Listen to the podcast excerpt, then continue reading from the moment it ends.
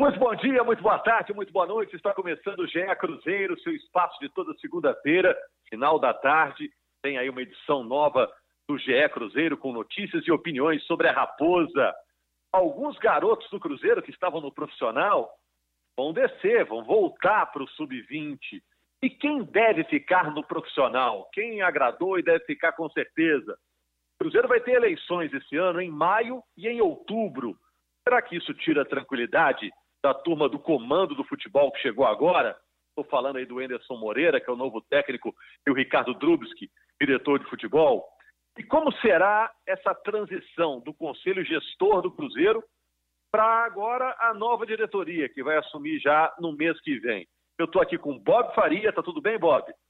Tudo bem, Rogério. Estamos aí, segurando firme, esperando passar tudo isso. Bob que montou uma banda virtual. Daqui a pouco ele vai falar com a gente sobre ela. Está fazendo sucesso aí na internet. O Jaime Júnior está com a gente. Está tudo certo, Jaime? Tudo em cima, quietinho em casa e curioso para saber se o Cruzeiro vai conseguir jogar afinadinho, afinadinho em 2020, igual a banda do Bob. é, e o Gabriel Duarte também está nesse papo, é o setorista do Globoesporte.com. Todo dia faz aquela ronda completíssima, né, para saber as notícias do Cruzeiro. Tudo bom, Gabriel? Tudo bem, Rogério? Tudo já, Bob? Tudo bem? Beleza. Rogério? Tudo ótimo. Eu sou Rogério Correia, estou aqui para mediar o papo, mas eles também vão me ajudar com os temas, porque a semana do Cruzeiro foi um pouco parada dessa vez, né? Poucas notícias envolvendo o Cruzeiro. Mas tem coisas interessantes para a gente tratar. Por exemplo, em relação ao conselho gestor do Cruzeiro, que já estaria preparando a transição para o novo presidente, a eleição vai ser no mês que vem, né, Gabriel? É, a eleição está marcada para dia 21 de maio, né, Rogério? É, e o Conselho de Gestão vai começar esse período de transição, vamos assim dizer, de uma gestão para outra. E vai ser um candidato só mesmo é, ou pode surgir um novo candidato além do Sérgio Rodrigues? Ô, Rogério, tudo tende e vai haver mais de um candidato. Giovanni Baroni, que é um, era um dos, vamos dizer assim, um dos líderes da, da oposição contra a ex-diretoria, está pleiteando é, deixar a eleição para presidente do Conselho para se candidatar a presidente do Cruzeiro, para concorrer contra o Sérgio Rodrigues. E o Ronaldo Granata, que é, foi vice-presidente do Wagner Pires, também tem a possibilidade de se candidatar. Então, podem haver novidades aí nos próximos dias sobre essa situação. Vocês veem, né, Jaime Bob, mesmo o Cruzeiro enfrentando uma situação muito difícil, talvez o momento mais difícil da história do Cruzeiro, tem muita gente querendo assumir o, o comando do barco, né? É, é que o baú está enterrado, mas o baú é muito legal, né? Todo mundo vê o potencial que tem nisso, ninguém quer é, abrir mão de uma marca como, como o Cruzeiro, de tentar comandar um barco como o Cruzeiro. Eu só vejo uma situação. É, vai depender de quem o patrocinador master, o patrocinador principal, o mecenas, né, que é o, o Pedrinho dos supermercados, vai apoiar. Para quem ele vai virar a cadeira? É, para quem ele vai virar a cadeira, porque depende dele, na minha opinião. É, o Cruzeiro, e nesse momento, já, depende dele. Ele já dele. declarou a, o apoio dele oficial, né, Bob? É para o Sérgio Rodrigues. Então pronto. Então eu acho que é uma questão de formalização de rito. O grande, a grande questão é, acho ruim, volto a dizer, acho péssimo para o Cruzeiro ter uma eleição agora em maio e outra no final do ano.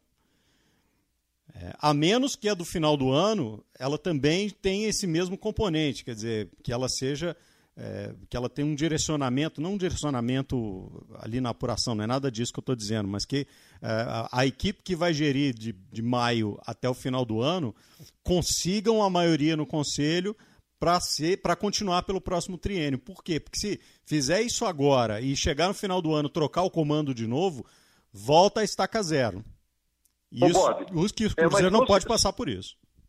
Mas se um candidato for eleito agora com uma ampla vantagem, grande tendência é que o colégio eleitoral mantenha opinião em outubro, né? A menos que ele faça uma besteira muito grande. A menos que o Cruzeiro vá tão mal no campeonato, é, ou, dependendo do que vai acontecer com a agenda de jogos do time, que o time esteja ameaçado de rebaixamento para a Série C. Muita, muitas variáveis pode, podem acontecer. Né? É, então, uma outra eleição no fim do ano, ela vai depender muito do que for feito. E aí tem um outro problema, porque quem vai assumir agora sabe disso. É, e ele não pode cair na tentação de correr risco de dar passo maior do que a perna pensando numa eleição no final do ano. Ele precisa andar de acordo com as possibilidades do Cruzeiro. É muito delicada essa situação. O Conselho Gestor está passando o serviço aí, está tá entregando ponto, né, eh, Jaime Júnior? E, e, eu fico com a impressão que o Conselho fez um bom papel, né? Diante de tremendas dificuldades, até que fez um bom papel. Embora no campo o Cruzeiro esteja numa situação delicada, né? Não estava na zona de classificação do Campeonato Mineiro e também ficou em situação mais instável na Copa do Brasil, perdendo o jogo em casa. Mas fora de campo, já começou a dar uma organizada, não? Ou você tem outra opinião? É. O, o Conselho Gestor fez o que pôde, né? Diante de, de uma situação, Rogério, e, e eu conversei, por exemplo, com, com algumas pessoas, e quando o Conselho Gestor assumiu, eles imaginaram que o problema estava num nível. Quando eles assumiram, eles se assustaram com a situação que o Cruzeiro se encontrava. O nível do problema era muito, mas muito, mas muito maior do que eles estavam imaginando, mas muito mesmo. Então eles se assustaram, se espantaram com aquela situação. Então, diante do problema gigantesco que eles pegaram, acho que eles conseguiram conduzir ali da melhor maneira possível para entregar para o presidente que vai assumir daqui a pouco. E olha, é, já que vocês citaram o Pedro, recentemente batendo papo com o Pedro e ele, o Pedro, é, dono de uma grande rede de supermercados aqui de BH e um dos grandes patrocinadores do clube, Pedro Lourenço. Batido muito na, o Pedro Lourenço. Ele tem batido muito nessa tecla é, comigo, falando que o Cruzeiro precisa de um presidente. O Cruzeiro precisa de um cara que vai tomar as rédeas do poçante. O cara que vai ditar as normas, vai ditar as regras, que vai mandar e que vai dizer é isso que é para ser feito pronto.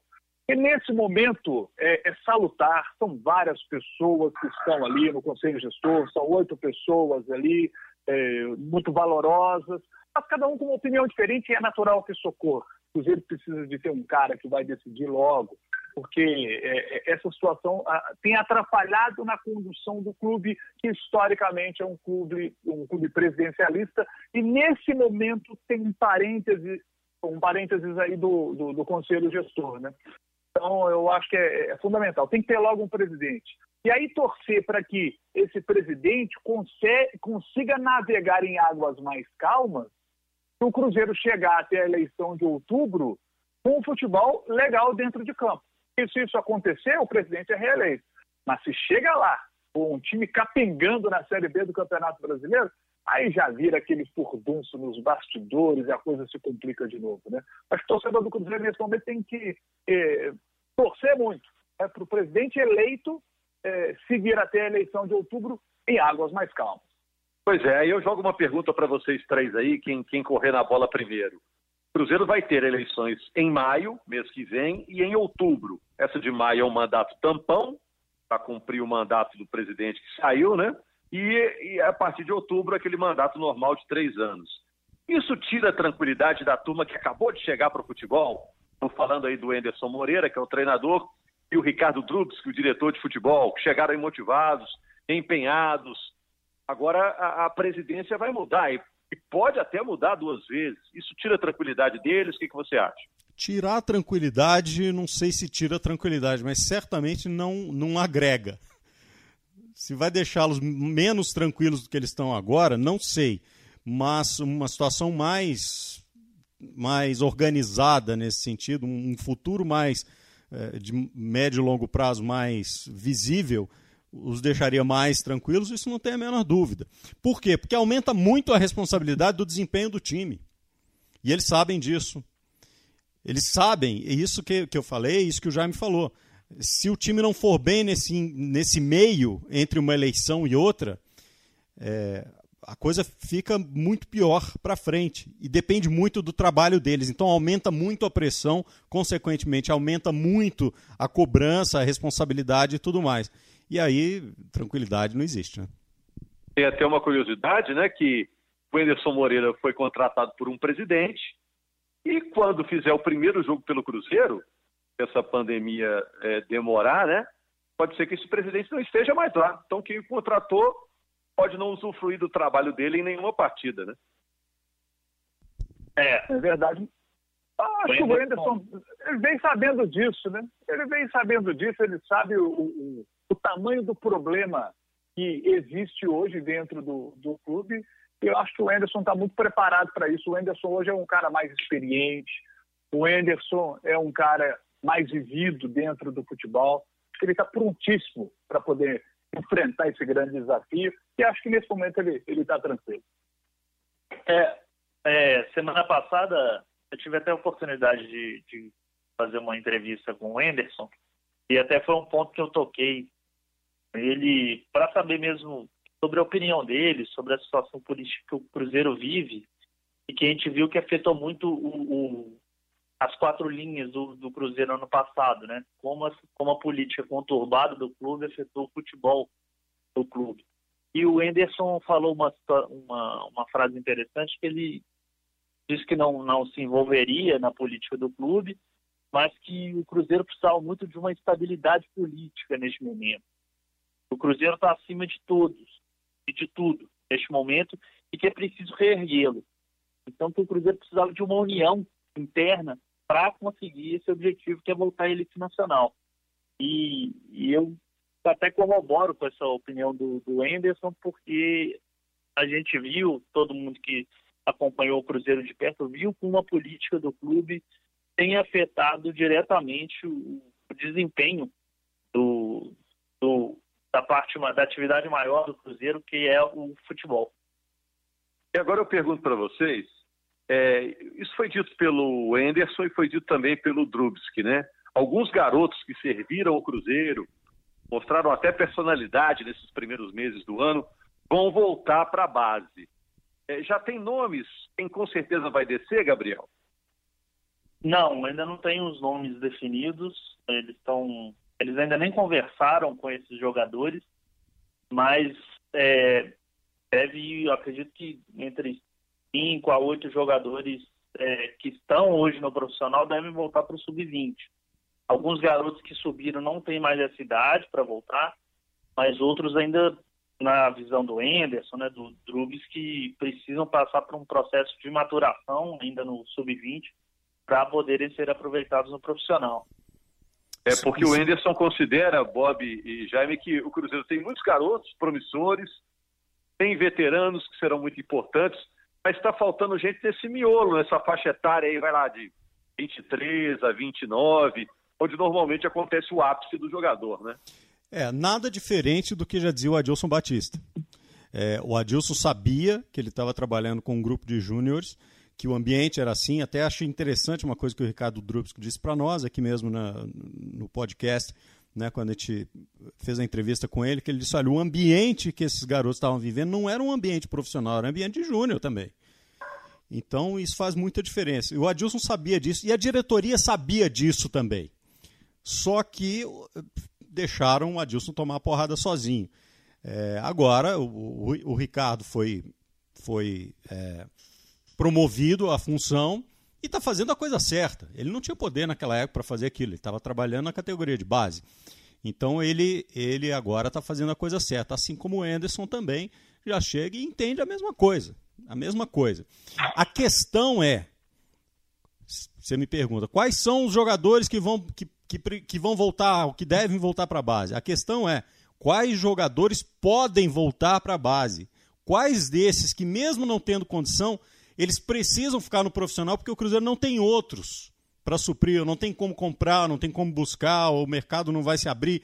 Então, é, desses 13 jogadores aí, eu acho que dois ou três eles estão prontos para usar para jogar no profissional. 10 não estão, mas desses 10 não vão descer os 10.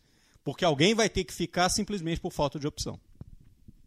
É, trazendo o pessoal da, uma idade perfeita, vamos dizer assim, né, Jaime? Que não seja nem garoto demais, nem velho demais, né? Dá uma equilibrada no elenco, né? E olha, a gente. O Sport TV está sempre transmitindo os campeonatos de base, né? A gente está vendo esses meninos do Cruzeiro em ação. A gente vê que esses meninos que subiram, que tiveram oportunidade, são meninos que têm qualidade, são bons jogadores. Na faixa Mas... deles, eles se destacam, né? Sim, na faixa deles eles se destacam. O próprio Caio, o Marco Antônio foram muito bem sim, na cozinha, né? Sim, sim. Só que são jogadores que subiram cedo demais numa situação extrema de grande dificuldade que o clube vinha vivendo. Então o Cruzeiro botou essa garotada toda em ação, botou um pacotão em ação para ver quem é que ia dar conta do recado. Porque existem situações em que o jogador, mesmo muito jovem, consegue se destacar, consegue mostrar uma certa maturidade que dá para você olhar ali e falar assim, opa, esse menino dá para ficar no grupo para a Série B. Talvez ele não vai ser o titular do time, mas dá para ele ficar no grupo, dá para ele compor. Ele vai conseguir compor bem. Por exemplo, a gente vê o Maurício. Tem 18 anos o Maurício, gente. 18 anos. E nesse momento, três gols e três assistências na temporada. É quem lidera a estatística de gols, é o artilheiro da equipe na temporada, e é, o arti e é quem mais passes deu para gol até agora. Foram três. Então, o Maurício, apesar da pouca idade, 18 anos, é um menino que vai permanecer no elenco profissional do Cruzeiro. Já o Marco Antônio, que tem 19 anos e que entrou em vários jogos ali para tentar melhorar a dinâmica da saída de bola do Cruzeiro, para ver se a bola chegava no Marcelo Moreno. É um garoto que a gente viu na base fazer boas partidas, a gente sabe que ele tem qualidade, mas a gente vê que o garoto não está pronto ainda para estar tá no elenco profissional. Por exemplo, é, nós temos o Vinícius Popó, quanta qualidade a gente vê nesse menino. Quando ele joga na base, arrebenta. Tem 19 anos. Mas apesar de ser um ano mais velho que o, que o, que o Maurício, vejo o Maurício mais pronto do que o Popó para jogar. A gente tem, por exemplo, o Caio, tem 19 anos, acho que tem que voltar para a base, ainda não está pronto para jogar. Já o Thiago, que tem 18, me surpreende pelo. Sabe? É um menino que, que, que amadureceu mais cedo que, que outros. É um menino que eu, eu apostaria nele, deixa ele aí. Não é para ser titular, mas é o cara para compor o grupo. Deixa ele lá no elenco profissional. O Alexandre Jesus, vejo muita qualidade nesse menino, mas acho que pode voltar para a base. Mas como disse o Bob, numa situação extrema, seria ele o cara que eu deixaria ainda no elenco profissional do Cruzeiro para compor ali o, o, grupo. Então você tem algumas situações assim para poder analisar na equipe do Cruzeiro e, e, acho que esses são alguns pontos que a gente pode, pode citar. Né? É, o Wellington, por exemplo, tem 20 anos, já não pode voltar mais para o sub-20, né? Então o Wellington vai ficar no profissional, às vezes vai ser emprestado para pegar mais experiência, né? Então, são muitos bons garotos que tem o, o Cruzeiro. Alguns amadurecem mais cedo, outros não. Pegaram uma situação extrema aí agora. E acho que o Cruzeiro tem que ter, acho que tem que ter e está tendo o, o carinho necessário com essa garotada aí agora, depois da fogueira que botou todo mundo aí. Valeu, Jaime. O tempo está acabando aqui. Ô, Gabriel, só para fechar, tá tudo aí? Teve alguma notícia de última hora aí? Não, não. É, por enquanto só isso mesmo, Rogério, mas devemos ter mais novidades aí. Valeu. Ô Bob, como é que a gente faz para virar músico igual você, que é sucesso lá na web? Não, rapaz, isso é engraçado, porque assim, é, eu até o fim dos anos 90 trabalhei como músico profissional. Desde então parei e, e, curto tocar. A minha pelada de fim de semana é tocar com meus amigos. É, tem uma banda que é o The Hitman, que toca em vários lugares e tal, enfim. É, e, e, sempre foi uma, uma, uma curtição. E o Rodrigo Rodrigues é, é, a mesma coisa. Ele também tem uma banda que é os Soundtrackers, que, que faz muitos shows em São Paulo e tudo mais. E a gente estava sempre ameaçando fazer uma coisa juntos. Mas só que sempre em cidade separada, tempos, etc, etc. Agora a gente teve tempo e resolvemos fazer uma jam session, uma sessão de, de, de pelada de guitarreiro, né?